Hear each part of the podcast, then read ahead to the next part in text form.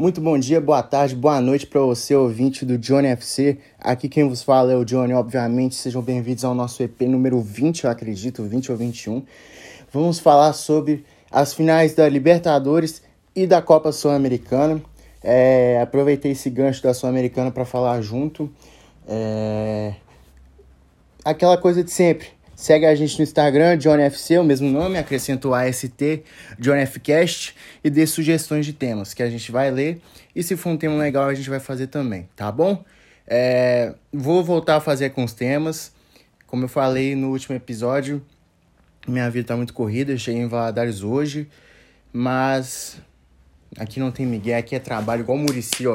Aqui é trabalho e tamo de volta.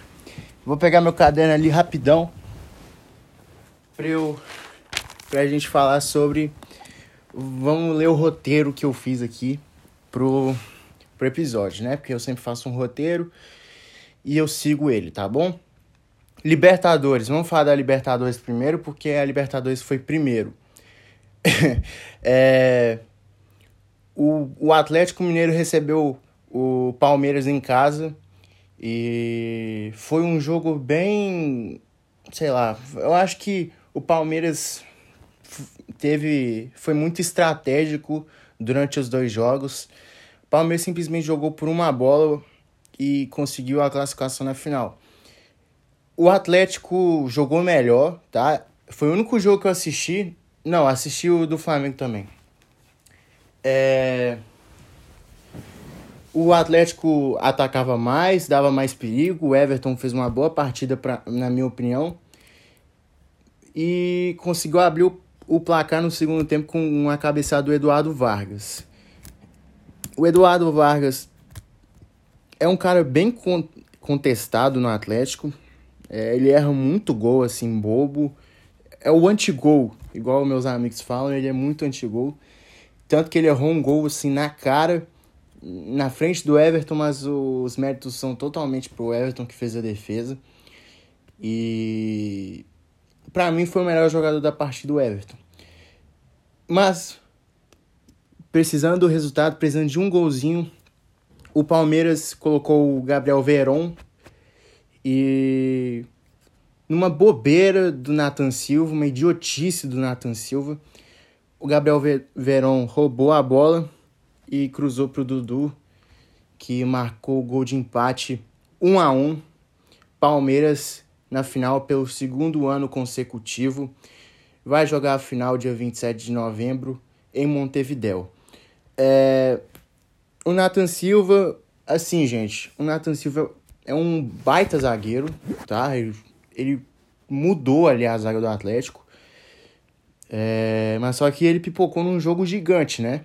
Fez uma bobeira ao invés de proteger, podia muito bem tirar a bola ali, mas não foi o caso. E coincidiu que foi gol do Palmeiras ali. Se o Hulk tivesse feito aquele gol de pênalti, se o Vargas tivesse chutado talvez mais alto naquele chute que, ele, que o Everton defendeu. E prejudicou o Atlético, que está fora da final. Tomou quatro gols e não perdeu um jogo sequer. É, fazia muito tempo que um time não. que era eliminado assim, sem perder um jogo na Libertadores. No outro jogo da semifinal da Libertadores, o Flamengo, sem dificuldades, enfrentou o Barcelona de Guayaquil. Novamente, dois gols do Bruno Henrique. É, garantiu o, a vaga na final. Vai enfrentar o Flamengo em Montevidéu. Palmeiras e Flamengo vêm vem numa crescente muito grande, assim, na rivalidade deles nesses últimos anos. Então vai ser um jogo muito interessante de assistir, vai ser um jogo bacana que vai parar a América. E acredito eu que o Palmeiras é favorito, tá? Ah, mas o Flamengo tem um time melhor. Realmente.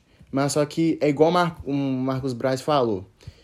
É o atual campeão e pode pesar isso na hora. E o Palmeiras joga por uma bola, vem jogando bem retrancado. E acredito eu que pode ser assim que jogue na final. Igual jogou ano passado contra o Santos também, temporada passada. Mas só veremos no dia 27 de dezembro. Vamos falar da Sul-Americana. É, o Libertar recebeu o Bragantino.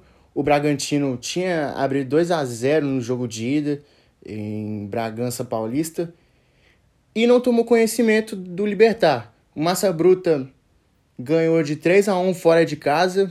Coelho fez o gol, Coelho fez dois gols, fez o primeiro gol, um golaço. O Melgarejo empatou. O Libertar precisando de quatro gols naquela ocasião. Aí o Coelho fez outro gol, aí desanimou. E o Arthur, que é um baita jogador, na minha opinião, é, jogava muito bem no, no Bahia, principalmente. Eu não sei como que, que o Palmeiras deixou ele ir pro, pro, pro Bragantino. Perdeu um ótimo jogador Palmeiras.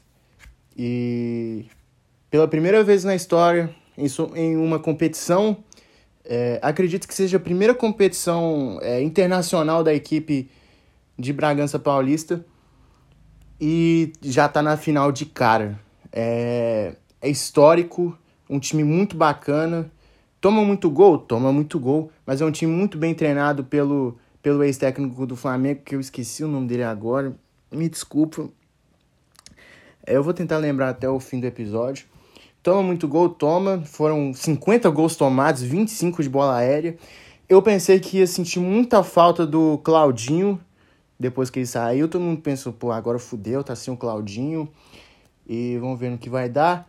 Mas muito pelo contrário, é, o Bragantino vem jogando muito bem também, do mesmo jeito, vem dando trabalho para os times que estão lá em cima e está disputando uma vaga na Libertadores e acredito que vai ser conquistada, independentemente de ganhar a Sul-Americana ou não.